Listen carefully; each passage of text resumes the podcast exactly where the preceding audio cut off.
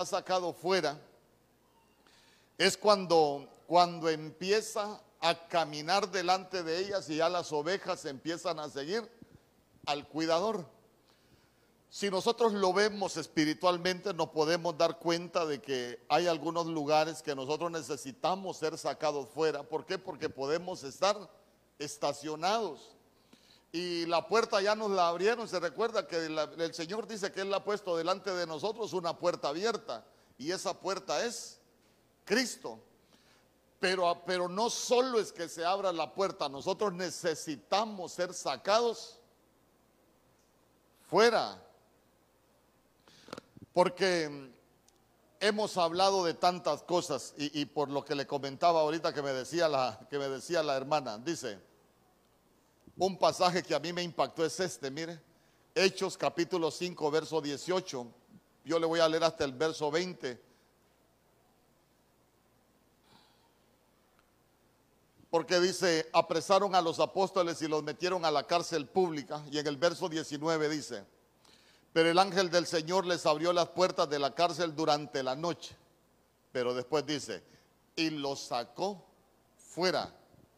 Entonces, entonces mire usted qué, qué tremendo, pues, porque le repito, el precio de nuestra libertad ya fue pagado. Pero puede ser que alguien todavía, a pesar de que ya pagaron el precio de su libertad, a pesar de que ya es declarado libre, todavía siga preso. Y me impactaba lo que me decía la hermana. Yo, mire, cuando usted habla, me dice, yo le entiendo porque yo, yo llevé el caso. Yo fui con la carta de libertad y le dije, usted está libre. Y le dijo, yo no me quiero ir, le dijo. Y se recuerda que yo le enseñaba aquel pasaje de José, por ejemplo, cuando, cuando José le interpreta el seño al copero que le dice, cuando estés delante de Faraón, háblale de mí. Y, dile a Faraón que aquí estoy yo en la casa, le dijo. No le dijo que estaba en la cárcel, le dijo, dígale a Faraón que aquí estoy en la casa. Hermano, si usted ve, para nosotros tiene una enseñanza bien tremenda. ¿Por qué? Porque él estaba considerando la cárcel como su casa. Entonces hablamos que, hablamos que nosotros necesitamos ser sacados fuera de la cárcel. ¿Por qué? Porque hay cárceles de olvido, hay cárceles de tristeza, cárcel de dolor, hay muchas cárceles, hay cárceles de miedo. La gente vive con un miedo increíble en este tiempo y necesitamos ser sacados de muchos lugares, de muchos lugares y de muchas situaciones.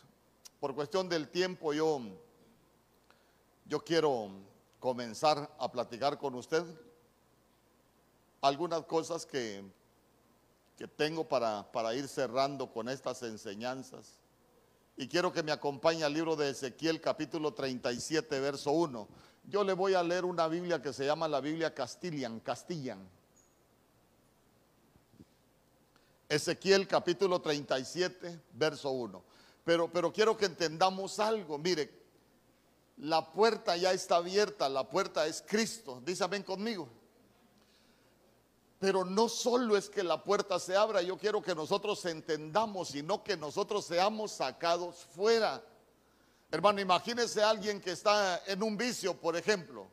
La puerta ya está abierta. Ya por nuestra libertad ya pagaron. Por eso murió Cristo, por el precio de, para pagar el precio de nuestra libertad. Pero puede ser que alguien todavía siga preso. Entonces necesita ser sacado fuera. Amén. Entonces, entonces en Ezequiel capítulo 37, verso 1, la Biblia Castilian dice, la mano de Yahvé se posó sobre mí y Yahvé me sacó fuera. Diga conmigo, Yahvé me sacó fuera en espíritu y me dejó en medio de una llanura que estaba llena de huesos. Entonces, ayúdeme, ayúdeme a predicar. Yo voy a, a compartir con usted muchas cosas, pero quiero que usted me ayude. Dice, Yahvé me sacó fuera en espíritu. ¿De dónde lo sacó al profeta Ezequiel el Señor? salud. Vea usted que lo sacó fuera, sí, claro que sí lo sacó fuera, pero ¿de dónde lo sacó fuera? ¿En qué dimensión estaba él? Estaba en la dimensión de lo natural. Entonces, a él lo sacaron fuera de la dimensión de lo natural para que comenzara a ver las cosas de manera espiritual. Correcto. Claro que sí. Cuando usted sigue leyendo Ezequiel capítulo 37, la Biblia dice que los huesos estaban secos en gran manera. Diga conmigo, secos en gran manera. Eran huesos que eran huesos que estaban muertos, si lo podemos ver de esta manera. Y el Señor le hace una pregunta. ¿Se recuerda qué pregunta le hizo el Señor? Hijo de hombre, podrán revivir estos huesos, le dijo. ¿Y qué le contestó Ezequiel? Señor, le dijo, tú lo sabes. ¿Qué le estaba diciendo yo? Nel pastel. Así como el cumpleaños hoy, Nel pastel.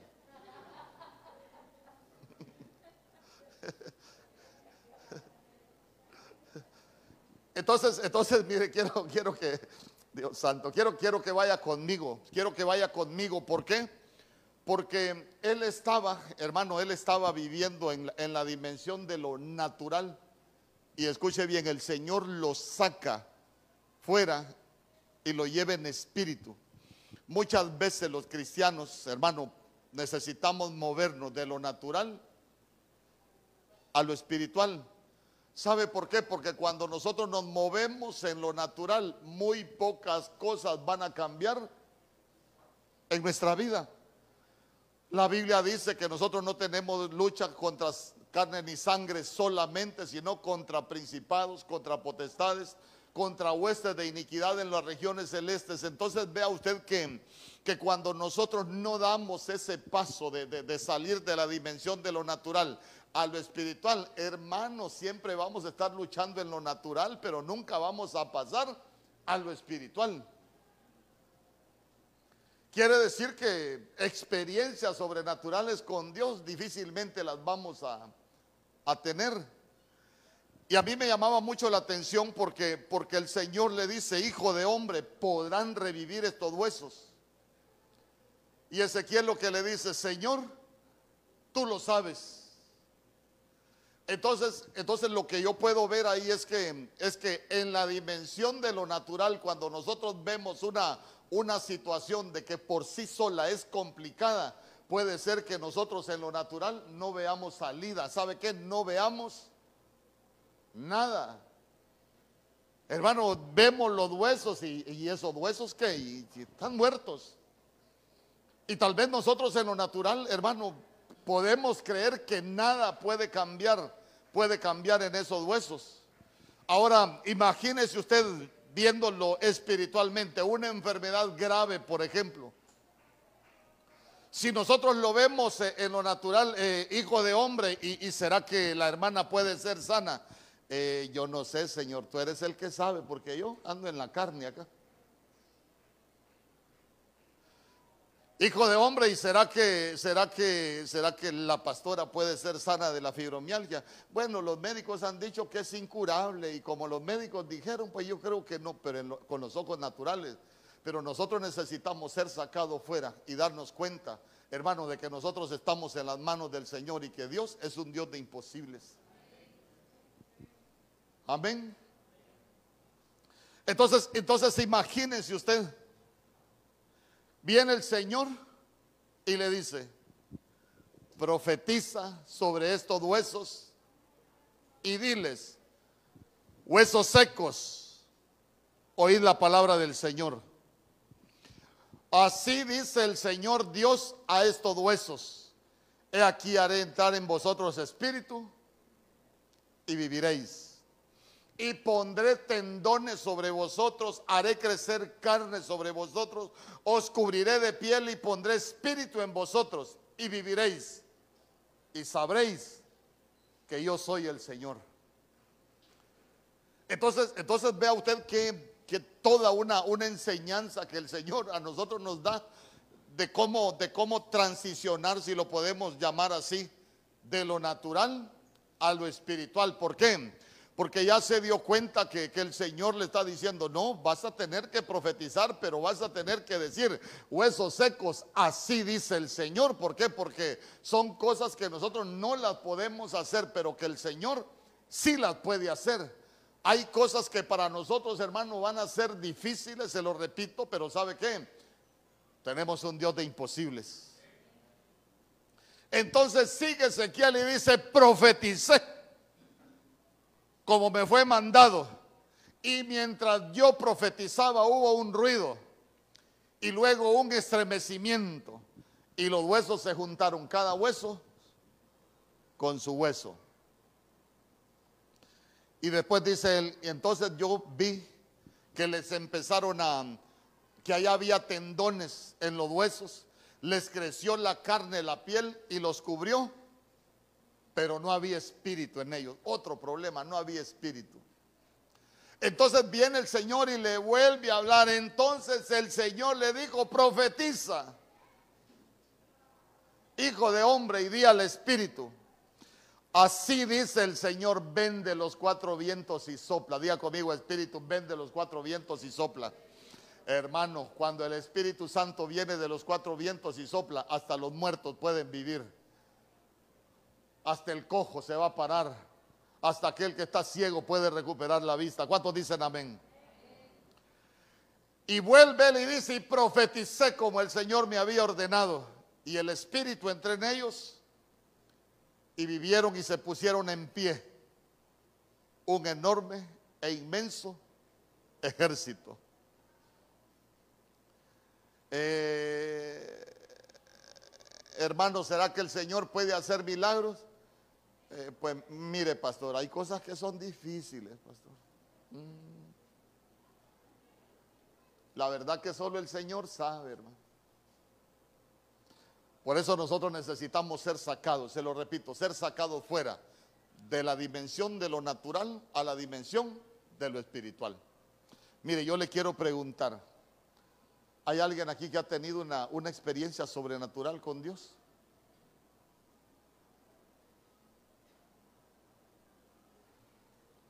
¿Sabe usted que, que mucho pueblo de Dios nunca ha tenido una experiencia sobrenatural con Dios?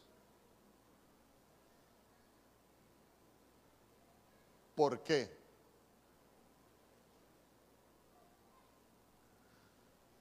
¿Se ha preguntado usted por qué? Mire, yo le voy a contar un par de cosas que yo he vivido. Yo, a mí me gusta estudiar, me gusta estudiar. Y a veces yo, yo estoy estudiando, de pronto cierro mis ojos y yo veo como que a mí me meten en la Biblia. Y voy como en un torbellino, me meten en la Biblia y después me vuelven a sacar. Y siempre he visto que cuando yo tengo problemas con algunos versos que no los entiendo, yo he visto como una pizarra, así como esta que se me extiende, y he visto un dedo que me escribe las explicaciones. Entonces digo yo, qué bonito, porque he tenido experiencias sobrenaturales. Pero a veces hay mucho pueblo de Dios que está como la lora, hermano. La lora cuando se fumó el pure marihuana no siente las alas, no siente el pico, no siente las patas, no siente nada. ¿Sabe por qué? Porque muchas veces no hemos pasado de lo natural a lo espiritual. Nosotros, nosotros necesitamos transicionar. Nosotros necesitamos ir más allá. ¿Sabe qué? No vivir solo en lo natural, hermano, porque nosotros tenemos un Dios sobrenatural. ¿Cuántos dicen amén?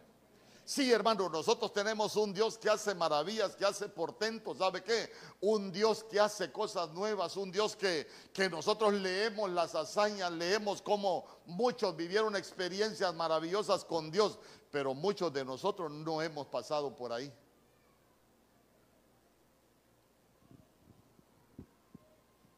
Entonces note, note cómo, cómo nosotros necesitamos, y le digo nosotros porque cada día nosotros necesitamos evolucionar, nosotros necesitamos ir más allá.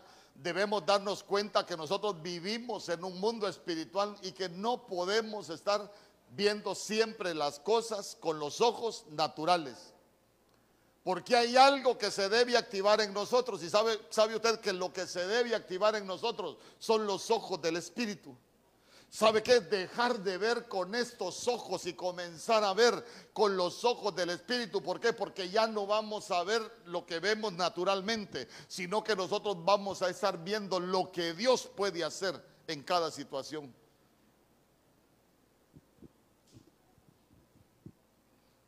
Por ejemplo, acompáñeme a Romanos capítulo 4, verso 19.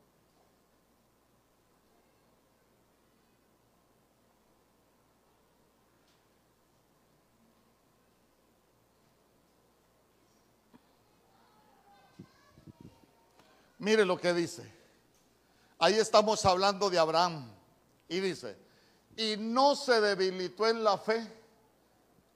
Si me pone la Biblia de las Américas, la, que mandé ahí en el... Porque la Biblia de las Américas, ahí está, mire, dice, mire lo que dice. Y sin debilitarse en la fe, contempló, diga conmigo, contempló. ¿Qué estaba viendo él? Hermano, hermano, ¿cuántos años tenía Abraham cuando, cuando el Señor le da la promesa? 75 años. ¿A los cuántos años le confirman la promesa? 85 años, los dos eran viejos. ¿A los cuántos años le cumple la promesa? A los 100 años, viejito hermano, 100 años. Entonces mire, mire usted que dice que él contempló su propio cuerpo, que ya estaba como muerto. Diga conmigo como muerto puesto que tenía como 100 años.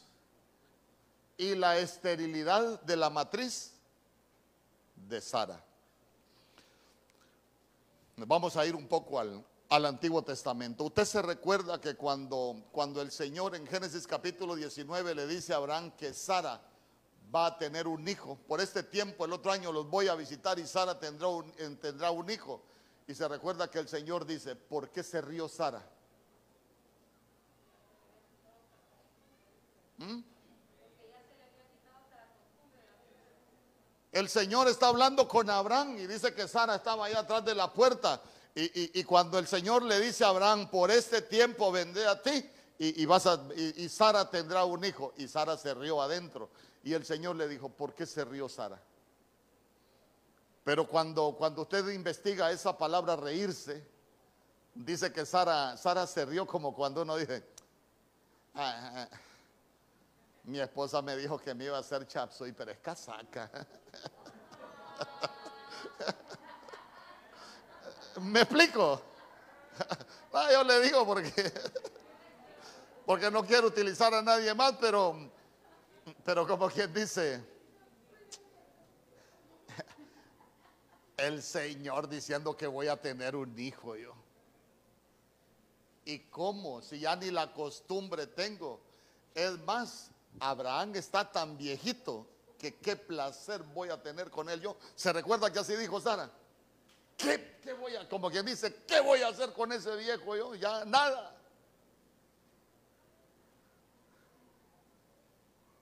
Pero qué percepción tenía Sara. Tenía una percepción natural.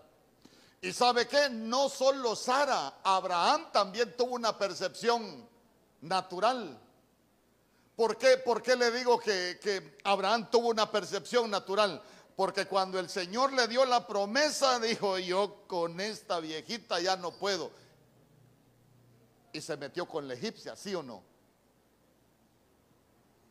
Entonces vea usted que en la percepción natural, a veces las cosas para nosotros son imposibles y a veces hasta le queremos ayudar al Señor en lo natural. Porque, bueno, el Señor dijo que voy a tener un hijo. Mi mujer es estéril, ah, pues lo voy a tener con otra. Y se metió con Agar. Entonces, entonces note, note usted cómo, cómo, nosotros vemos que él contemplaba, pero, pero dice la Biblia también que aquí él ya no se debilitó, ya no se debilitó.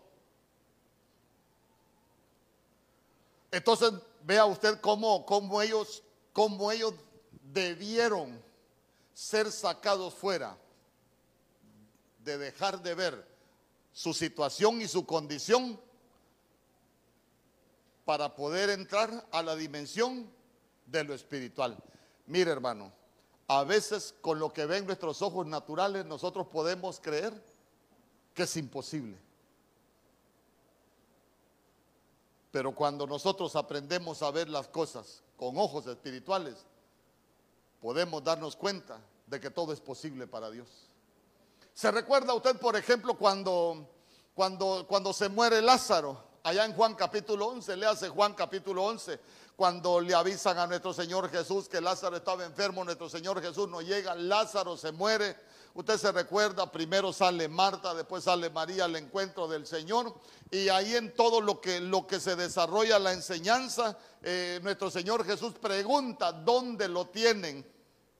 Y él llega a la tumba de Lázaro. Y se recuerda que nuestro Señor Jesús dijo, quiten la piedra.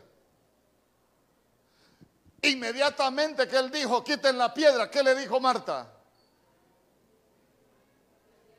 Señor, ya hiede, ¿para qué vas a quitar la piedra si este está podrido? ¿Sabe qué? Es como que alguien diga, eh, pastor, fíjese que eh, quiero oración ahí por, por un hermano, pero mire, pastor, ya, ya, yo, por si usted quiere orar, pero yo creo que ya con él nada se puede hacer, entonces mejor no pido oración.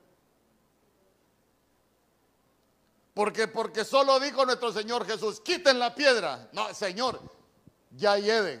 cuando ella dijo ya hiede y le dijo es de cuatro días, ¿sabe qué le estaba diciendo? Señor, ese ya está podrido, con ese, con ese ya no hay nada que hacer. Eh, señor, con esa enfermedad ya nadie puede hacer nada, eso es incurable. Eh, ya nadie lo puede levantar. Y nuestro Señor Jesús lo que le dijo fue, no te he dicho que si crees, verás la gloria de Dios.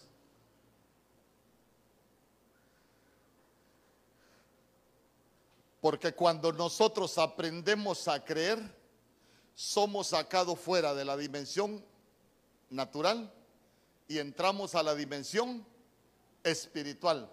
Y ya nosotros no estamos viendo con los ojos naturales, estamos viendo con los ojos del espíritu.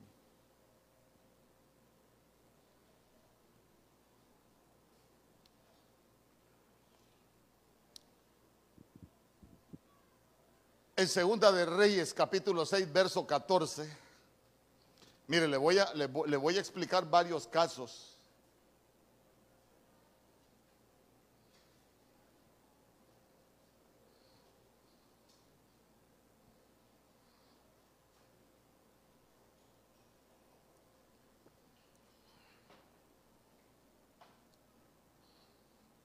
Dice la Biblia. Entonces él vio el rey allá gente de a caballo y carros y un gran ejército, los cuales vinieron de noche y sitiaron la ciudad. Verso 15.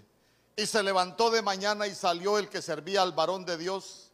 Y aquí que el ejército que tenía sitiada la ciudad con gente de a caballo y carros, entonces su criado le dijo, ah, Señor mío, ¿qué haremos? En Segunda de Reyes hay un problema entre, uno de reyes, el rey de, de, Israel con el rey de los sirios. Escuche bien, estaban en problemados. Pero el ejército que tenía el rey de los sirios, hermano, era, era grande, era numeroso. ¿Sabe qué? Entonces, entonces eh, estaban en problemados y cada vez que los sirios intentaban hacer algo, el rey de Israel se daba cuenta. Entonces viene el rey de los sirios, reúne la gente de él y le pregunta, bueno, ¿quién de ustedes está con el rey de Israel? Entonces lo que le estaba preguntando es, ¿quién de ustedes le está llevando los mensajes al rey de Israel? ¿Por qué? Porque el rey de Israel se da cuenta de todo lo que yo estoy planificando. Y le dice, no, Señor, ninguno de nosotros está con el, con el rey de Israel. Ah, lo que pasa que con el rey de Israel está el profeta Eliseo. Y el profeta Eliseo le dice, hasta lo que tú hablas en secreto, le dijo. Mire, mire, mire Eliseo cómo se movía en lo, en lo sobrenatural. Entonces, el plan que, que, tenía el rey de los sirios es, ah, bueno, Eliseo es el que le revela todo lo que yo voy a hacer. Averígüenme dónde está Eliseo y lo vamos a ir a capturar. Ah, Señor, Eliseo está en Dotán, diga conmigo, está en Dotán. Entonces cuando ellos se dan cuenta que está en Dotán, ahí es donde reúne todo su ejército y manda para que vayan a, a sitiar la ciudad para capturar a, Eliseo, dice la Biblia, que mandó un gran ejército. Hermano, de hecho el rey de Israel tenía miedo, toda la gente tenía miedo y por eso el criado cuando vio el ejército le preguntó, ¿qué haremos? ¿Sabe qué? Es como cuando se le viene una situación grave a uno que, que nosotros empezamos a ver con los ojos naturales y no vemos salida. Nosotros empezamos a ver con los ojos naturales y no vemos, hermano, solución al problema. ¿Qué hacemos? ¿Usted se ha encontrado alguna vez con algo que usted ya no haya que hacer? Y Eliseo le dijo, no tengas miedo, porque son más los que están con nosotros que los que están con ellos. Hermano, Eliseo le está diciendo aquello y dice que el criado se levanta sigue viendo, hermano, al ejército y le vuelve a preguntar, ¿qué haremos? ¿Qué hizo Eliseo?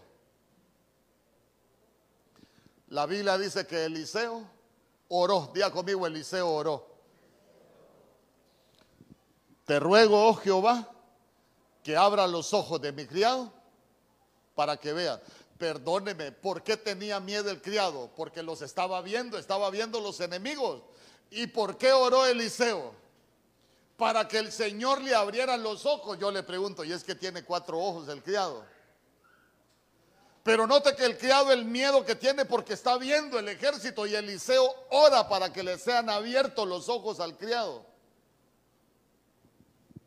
Entonces nos damos cuenta que tenía abiertos los ojos naturales pero no tenía abiertos los ojos espirituales. ¿Y sabe qué es lo más hermoso? Que después de que oró Eliseo, la Biblia dice que Jehová abrió los ojos del criado y miró. ¿Y qué vio el criado? Dice que cuando le fueron abiertos los ojos del Espíritu, es lo que pudo contemplar que todo el monte donde ellos estaban estaba lleno de gente de a caballo y carros de fuego. Y todo estaba alrededor del liceo. ¿Sabe para qué necesitamos nosotros transicionar de lo natural a lo espiritual? Para que nosotros nos demos cuenta que no estamos solos. Hermano, que hay enemigos que se pueden levantar, pero que más son los que están con nosotros que los que están con ellos. ¿Sabe qué? Que hay un ejército de los cielos, hermano, con nosotros. Mi esposa hace algo, hace poco enseñaba de, rodear, de rodear, y usted se va a dar cuenta que, que el ejército dice que estaba alrededor del liceo. Mire, hay protección para nosotros. ¿Cuántos dicen amén? El problema es que muchas veces en lo natural nosotros nos sentimos solos, hermano.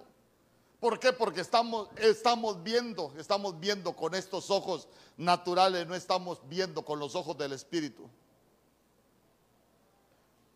En Primera de Reyes, capítulo 18, verso 41. Entonces, mire, allá fueron abiertos, fue abierta la dimensión espiritual por medio de la oración. Pero vea usted cuántas herramientas hay en Primera de Reyes 18:41 la Biblia dice, entonces Elías dijo a Acab, sube, come y bebe porque una lluvia grande se oye. Verso 42, Acab subió a comer y a beber y Elías subió a la cumbre del Carmelo y postrándose en tierra puso su rostro entre las rodillas. Mire qué interesante.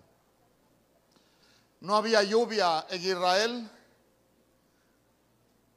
pero Elías también se movía en la dimensión de lo sobrenatural. pudo cerrar los cielos para que no lloviera. Y ahora, con la autoridad de Dios, Él está haciendo todo para que vuelva a llover. Pero mire, mire qué tremendo lo que le dice, lo que le dice Elías a Acab, porque le dice, sube, come y bebe, porque una lluvia grande se oye. Y yo le digo, ¿habían señales de lluvia? No habían señales de lluvia. Entonces, entonces, pero, pero quiero, quiero que note conmigo algo ahí en, ahí en el verso 42. ¿A qué subió Acab? A comer y a beber. Acab, Acab siguió con las cosas naturales. Pero ¿a qué subió Elías? ¿Ah? Subió a la cumbre del Carmelo. ¿Y qué hizo? Ah, entonces vea usted que, que lo sobrenatural de Dios no lo vamos a lograr estar comiendo y bebiendo como los demás del mundo. No, sino que ejercitándonos en lo espiritual. Amén. Aquel subió a comer y a beber a lo natural, pero el otro subió al Carmelo, mire, a postrarse en tierra y a poner su rostro entre las rodillas. Después de que sube al Carmelo, que se postra, le dijo al criado, sube ahora y mira hacia el mar. Me va a tener que creer porque yo le voy a enseñar lo que, lo que hicieron. Sube ahora y mira hacia el mar. Ve el criado, mira hacia el mar y ¿qué le dijo? No hay nada. Pero Elías ya había escuchado la lluvia. Sube, sube, mira hacia el mar. No hay nada. ¿Sabes qué? Sube otras siete veces. ¿Qué hubiera dicho usted, hermano? Este Elías y el burro. Necio este Elías. Ya le dije que no hay nada y me tiene aquí de bruto, viniendo acá para ver. Ya le dije que no hay nada. Y a la séptima vez que le dijo, ¿viste algo? Le dijo. Vi una pequeña nube, le dijo. Como el tamaño de la palma de un hombre y le dijo, anda a decirle a Cap que se vaya porque viene la tormenta. ¿Sabe qué? Cuando nosotros tenemos abiertos los ojos espirituales, vamos a poder identificar las señales hasta cuando Dios va a hacer algo. ¿Y sabe qué? Yo sé que Dios hoy va a hacer algo en el nombre del Señor.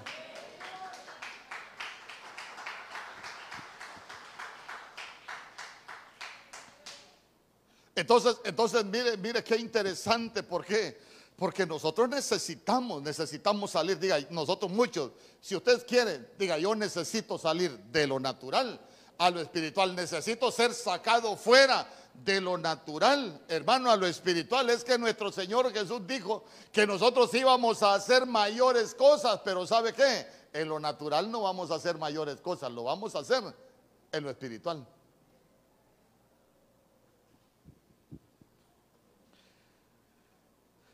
Génesis capítulo 21, verso 16.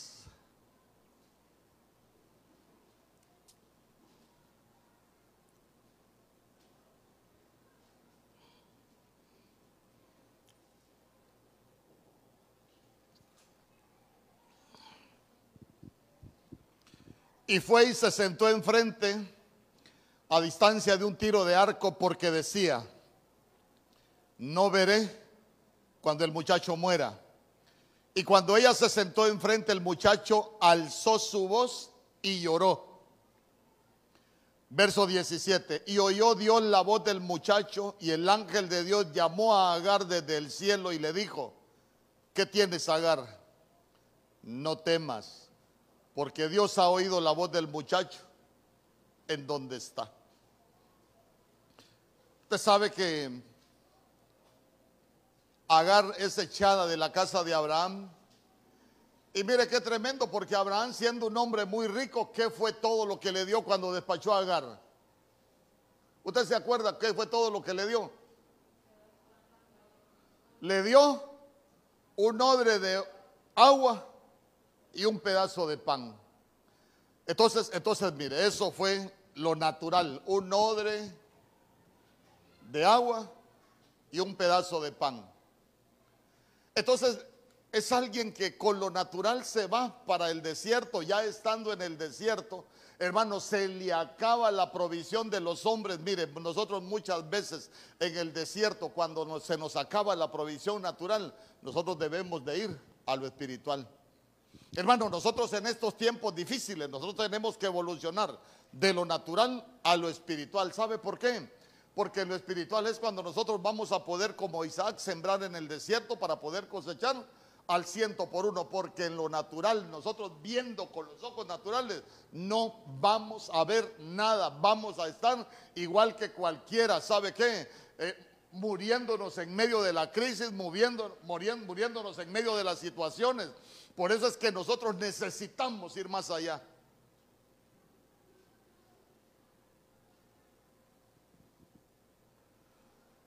Y miren lo que dice el verso 19. Génesis capítulo 21, verso 19. Entonces Dios le abrió los ojos. Hay otra que le abrieron los ojos. Abraham contempló. Elías, el criado, vio la nube.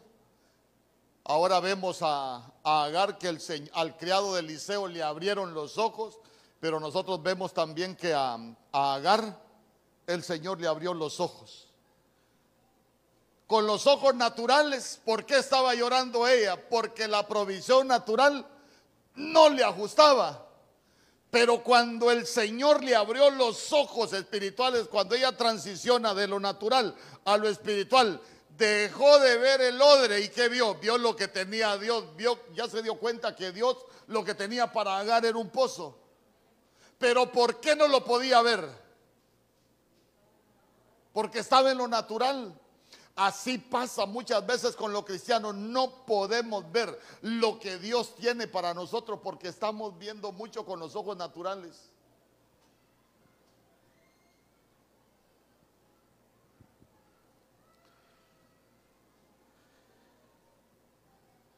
Y hoy vamos a orar para que nos sean abiertos los ojos. ¿Sabe qué? Decirle, Señor, de veras, yo hace tiempo ando, ando viendo con los ojos naturales, pero yo quiero que sean abiertos mis ojos espirituales.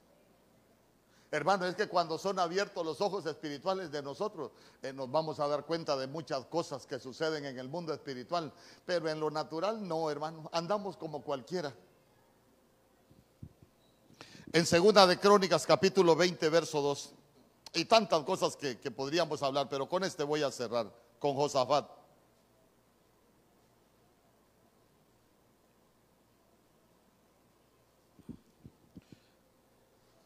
Porque con este Josafat dice que se, unieron los hijos de Amón. Eran tres pueblos que se habían unido y los del monte de Seir se habían unido contra, contra Josafat. Y en el verso 2 dice, y acudieron algunos y dieron aviso a Josafat diciendo, contra ti viene una gran multitud del otro lado del mar y de Siria. Y aquí están en Hasemón Tamar, que es en Gadi. Verso 3.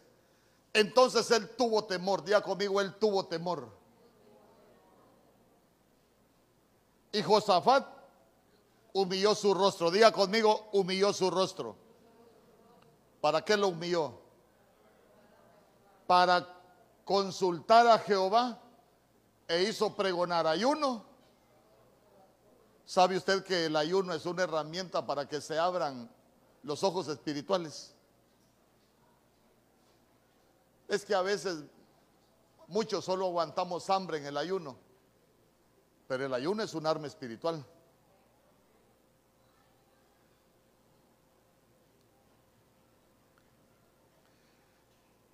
Se levanta el ejército, otra vez un ejército poderoso. Y sabe usted que, Señor, no sabemos qué hacer porque el ejército es poderoso.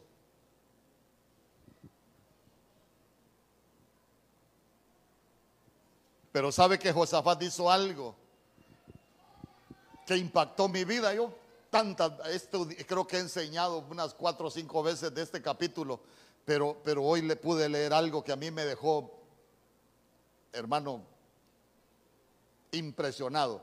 quiero que me acompañe al verso 9. Segunda de Crónicas, capítulo 20, verso 9. Porque fíjese que Josafat hizo algo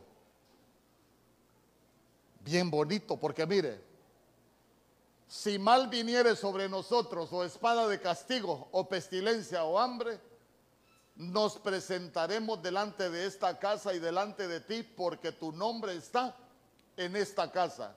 Y a causa de nuestras tribulaciones clamaremos a ti y tú nos oirás y nos salvarás. Ya se dio cuenta que, que Josafat no se justificó delante del Señor. ¿Se ha fijado usted que generalmente el cristiano cree que hay cosas que le vienen a su vida que no las merece?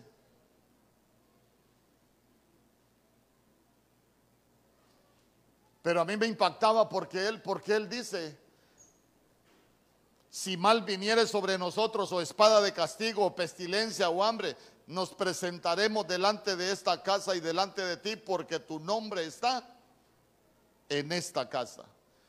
Señor, yo vengo delante de ti o venimos delante de ti, quizás no porque lo merezcamos, Señor, no venimos a justificarnos. Sabemos que tú eres el que hace todas las cosas y tú eres el que tiene el control.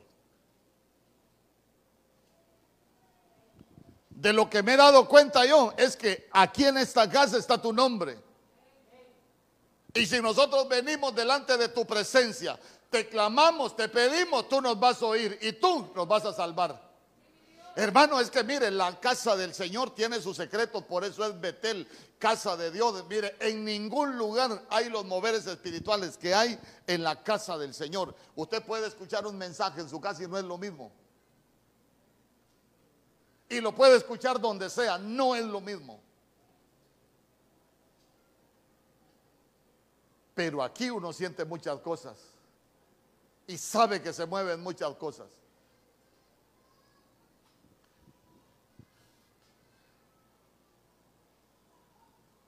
Se levanta Jaciel y dice, no tengan miedo, la batalla no es nuestra sino de Dios.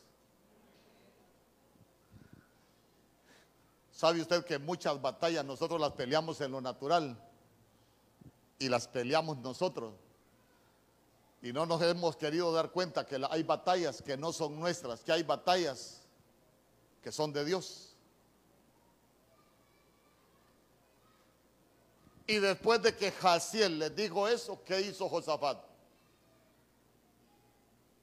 Ah, bueno, como la batalla no es nuestra, sino que es de Dios, tráigame ahí a los cantores que se pongan sus vestidos especiales. Una vez me dijo alguien, yo no sé ustedes por qué andan inventando eso de uniformes para la alabanza. Le digo es que usted no ha leído la Biblia. Pero léase ahí en Crónicas cuando Josafat llamó a los cantores, dijo, pónganse sus trajes, pónganse sus trajes especiales, pónganse sus uniformes de, músicos, les dijo. ¿Y sabe qué? vamos a adorar. Entonces vea usted que, la adoración es otra herramienta. Ya se dio cuenta que hay que orar, que hay que postrarse. Em, el hijo de Diagar se puso a llorar las lágrimas, derramar su alma delante del Señor. Pero tenemos otra arma que nos puede llevar, mire, a pasar de lo natural a la dimensión espiritual. Y es la adoración.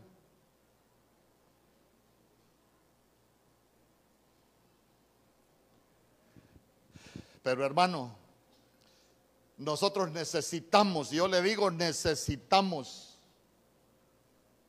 cambiar de dimensión.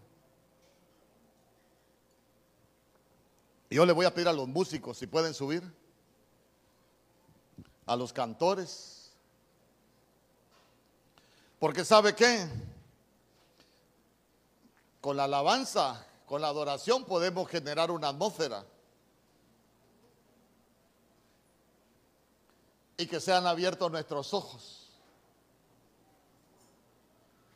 Y hoy vamos a orar para decirle al Señor, Señor, abre los ojos de cada uno de tus hijos para que vea. Pero no que sean abiertos sus ojos naturales, sino que sean abiertos sus ojos espirituales. En el nombre poderoso de Jesús.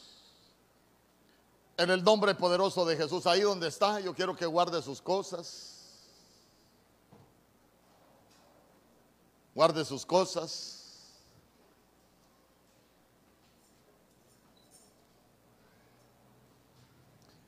¿Y sabe qué? Póngase de pie.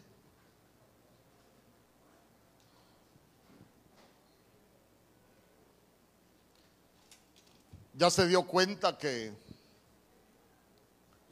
los que alcanzaron grandes cosas en Dios en la Biblia fue porque pudieron transicionar de lo natural a lo espiritual. A Ezequiel lo sacaron fuera en espíritu. Porque en lo natural,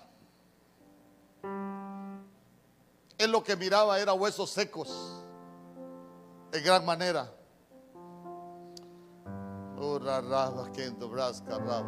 En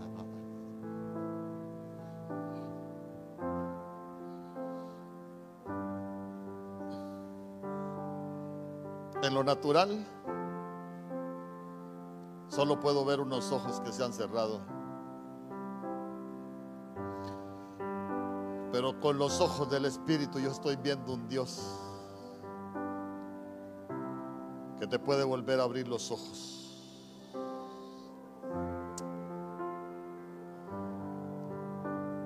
Espíritu Santo sopla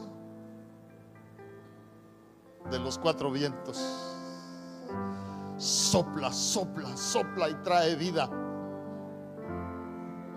Porque tú eres dador de vida. Tú viniste a devolver la vista a los ciegos. Tú viniste, Señora, a levantar al cojo. En el nombre poderoso de Jesús, en el nombre poderoso de Jesús. Hoy somos sacados fuera de la dimensión de lo natural y hoy vengo profetizando. Espíritu Santo trae vida a estos ojos, mi Dios, trae vida. En el nombre poderoso de Jesús. En el nombre poderoso de Jesús. En el nombre poderoso de Jesús. Tú eres el Dios de imposible. Tú eres el Dios que todo lo puede. Para ti no hay nada imposible, Señor. Y en este momento no vengo viendo lo que ven mis ojos naturales, vengo viendo lo que tú eres capaz de hacer, mi Dios. Y sabemos que no hay nada imposible para ti, en el nombre poderoso de Jesús. En el nombre poderoso de Jesús. Nada es difícil. En el nombre poderoso de Jesús.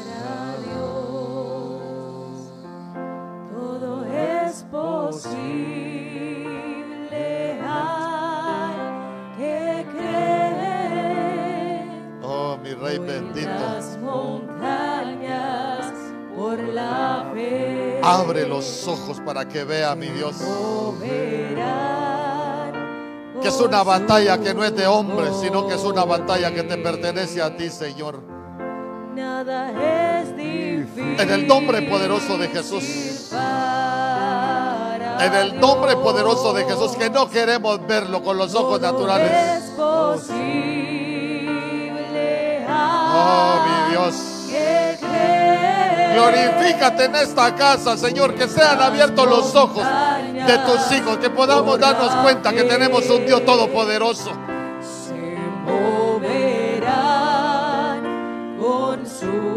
Que no solo sea palabra, sino que sea poder en cada uno de tus hijos, en el nombre poderoso de Jesús. En el nombre poderoso de Jesús. En el nombre poderoso de Jesús, aquello que, aquello que los hombres no han podido sanar, mi Dios, aquello que nadie ha podido hacer, que tú lo puedas hacer, Señor. En el nombre poderoso de Jesús, que mi mano sea tu mano, que puedas hacer grandes cosas, oh Rey bendito, en el nombre poderoso de Jesús, porque tú eres el Dios que sana, tú eres el Dios que restaura, tú eres el Dios de imposibles. En el nombre poderoso de Jesús. Glorifícate, glorifícate esta tarde, oh Rey bendito, glorifícate. es posible. Queremos ser sacados fuera de lo natural, no ver con los ojos naturales, montañas por la fe. aprender a ver con los ojos de la fe lo que tú puedes hacer, oh Rey bendito. Por su En el nombre poderoso de Jesús. En el nombre poderoso de Jesús. Para Dios. Aún hernias que se han abierto, tú las puedes sanar, mi Dios. Porque tú eres el Dios que restaura, tú eres el Dios que hace cosas nuevas. Y tu palabra dice que lo nuevo que hemos estado pidiendo, tú lo estás haciendo, Señor, porque hoy lo estamos viendo con los ojos de la fe, mi Dios. En el nombre poderoso de Es Jesús.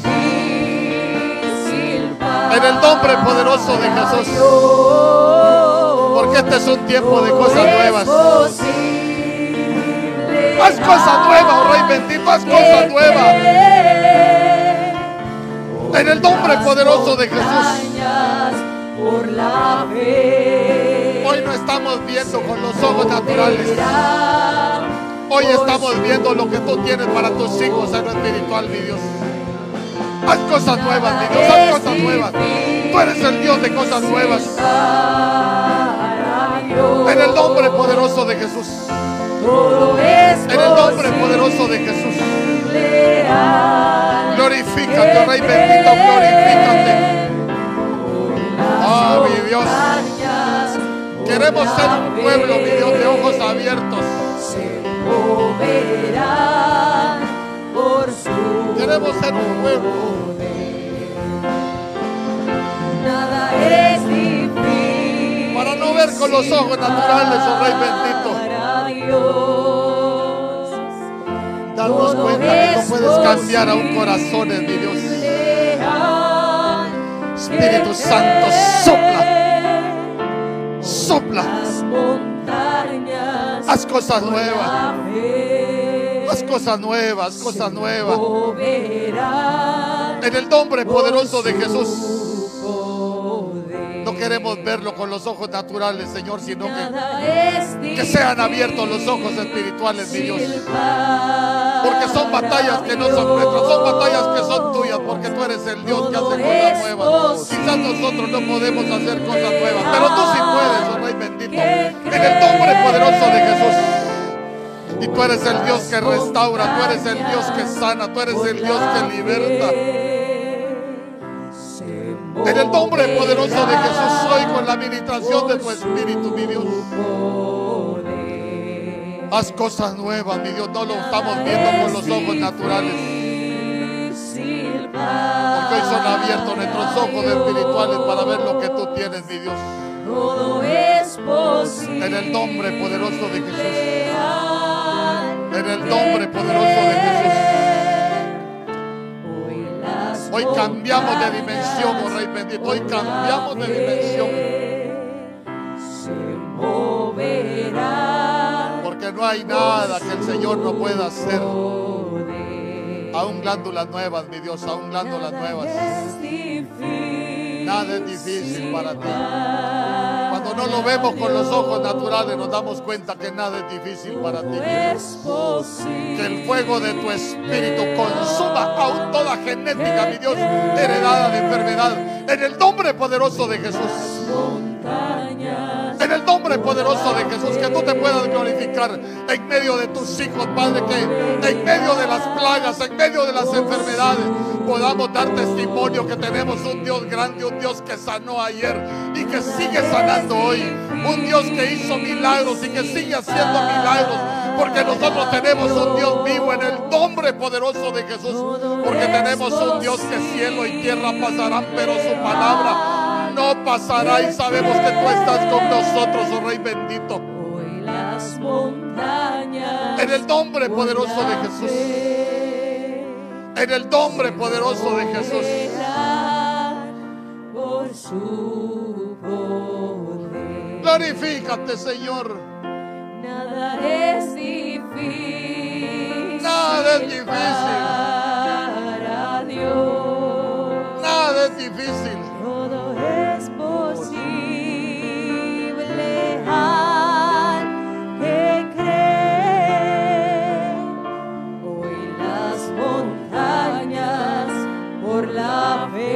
Alza sus manos al cielo. Moverán por su Hoy se van a mover montañas.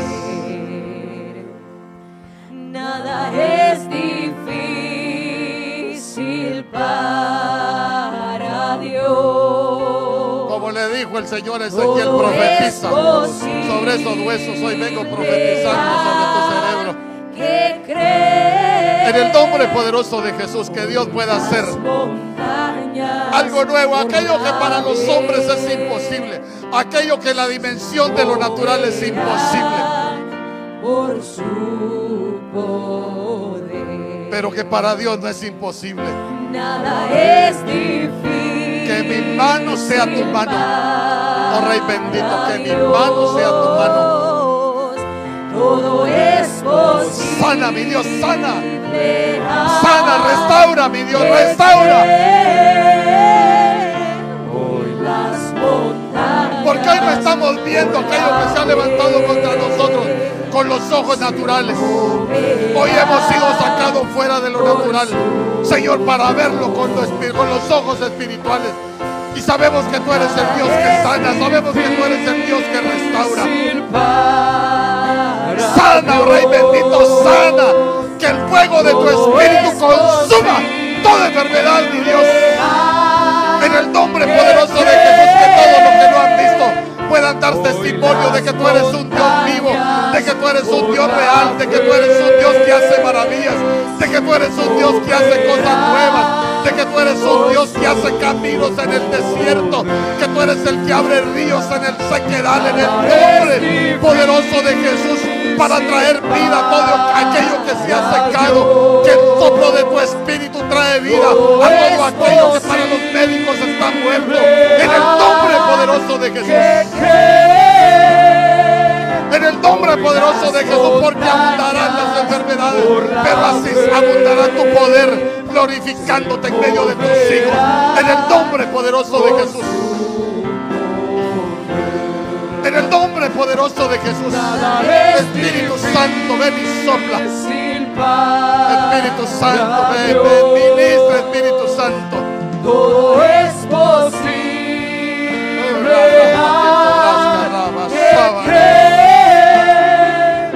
Hoy las montañas. Tú eres el Dios que sana, mi Dios. Tú eres el Dios que sana. Restaura, mi Dios, restaura. Restaura, mi Dios, que mi mano sea tu mano, mi Dios. Porque hoy hemos abierto los ojos de la fe, mi Dios. Para ver sanidades, mi Dios. Para ver restauraciones, mi Dios. Para ver liberaciones, oh Rey bendito. En el nombre poderoso de Jesús. En el nombre poderoso de Jesús. Porque este es un tiempo, mi Dios, para ser sacado fuera de lo natural. Oh, mi Dios, en el nombre poderoso de Jesús. En el nombre poderoso de Jesús. Recibimos la administración de tu Espíritu, mi Dios. Oh, mi Dios, este es un tiempo, mi Dios, donde se, se pudren coyundas, mi Dios. Donde yugos se pudren, mi Dios. Donde ataduras son quebrantadas, mi Dios. Donde cadenas son quebrantadas, ataduras son cortadas, mi Dios. En el nombre poderoso de Jesús, por el poder de tu Espíritu, mi Dios. Por el poder de tu Espíritu. Por el poder de tu nombre, que es sobre todo nombre, mi Dios. En el nombre poderoso de Jesús. En el nombre poderoso de Jesús. Todo es posible Oh, mi Rey bendito. que cree. Hoy las montañas por la fe. Este es un tiempo para ver tu gloria, mi Dios. Este es un tiempo donde vamos a ver tu gloria, mi Dios. A un problema de nervio ciático, tú eres el Dios que tiene el control, mi Dios. Nada es imposible para ti, mi Dios. Hoy venimos ministrando a cada uno de tus hijos, mi Dios. En el nombre poderoso de Jesús. En el nombre poderoso de Jesús.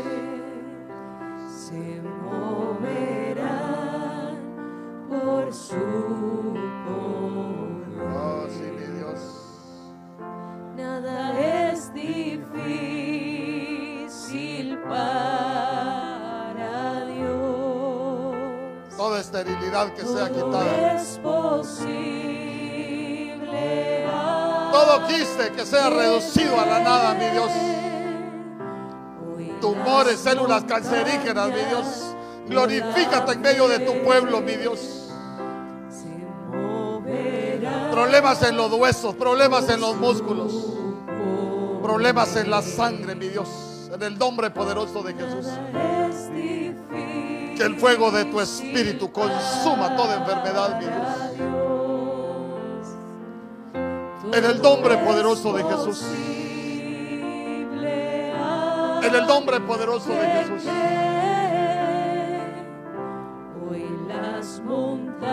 Porque hoy vivimos a ver lo que tú tienes para nosotros con los ojos de la fe. No lo estamos viendo con los ojos naturales.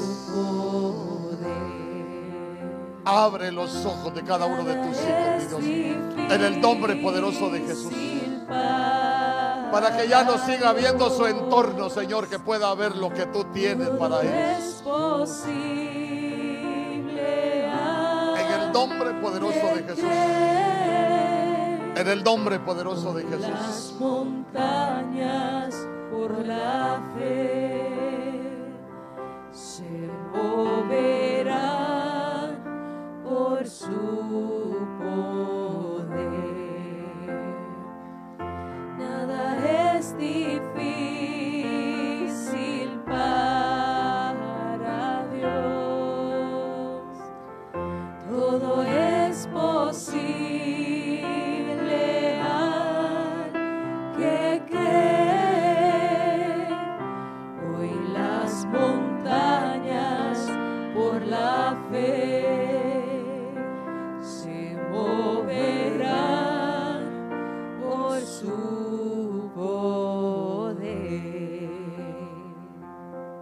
Señor.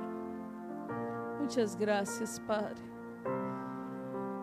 Gracias Señor, abre nuestros ojos para ver como tú ves. Señor, tu palabra dice que cosa que ojo no vio ni oído yo, ni ha subido al corazón del hombre son las cosas que nosotros veremos y viviremos en ti, Señor. En el nombre de Jesús. No queremos, oh Dios, estar en esta dimensión natural. Queremos ser trasladados, Señor, a esa dimensión donde tú habitas donde las cosas, Señor, que para el hombre son imposibles, para ti todas son posibles.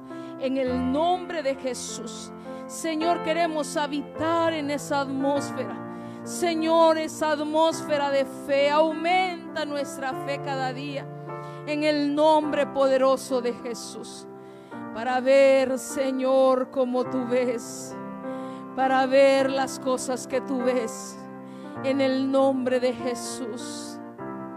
Oh Señor, abre nuestros ojos. Abre nuestros ojos. Nuestros ojos espirituales. Oh Señor, en el nombre de Jesús. En el nombre de Jesús. Aún nuestros labios que sean abiertos. Señor, para profetizar sobre aquellas cosas que no son como si fueran. En el nombre de Jesús. Señor, sabiendo que tú haces todo posible. Para ti no hay nada imposible, Señor. Gracias por tu palabra. Gracias, oh Dios. Gracias porque nos dejaste. Nos dejaste ese poder, Señor, de buscarte, de clamarte, de adorar, Señor, y ser trasladados de esta dimensión a la dimensión de lo increado. En el nombre poderoso de Jesús.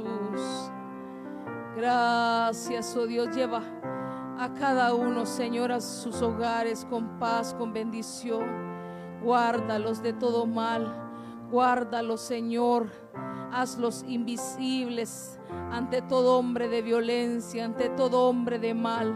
Señor, en el nombre de Jesús, ante toda entidad de las tinieblas que quiera hacer daño en el nombre de Jesús no tiene cabida, no tiene parte ni suerte sobre nuestras vidas, ni sobre nuestras casas, ni sobre nuestros matrimonios, ni sobre nuestros hijos y aún de nuestros bienes, en el nombre poderoso de Jesús.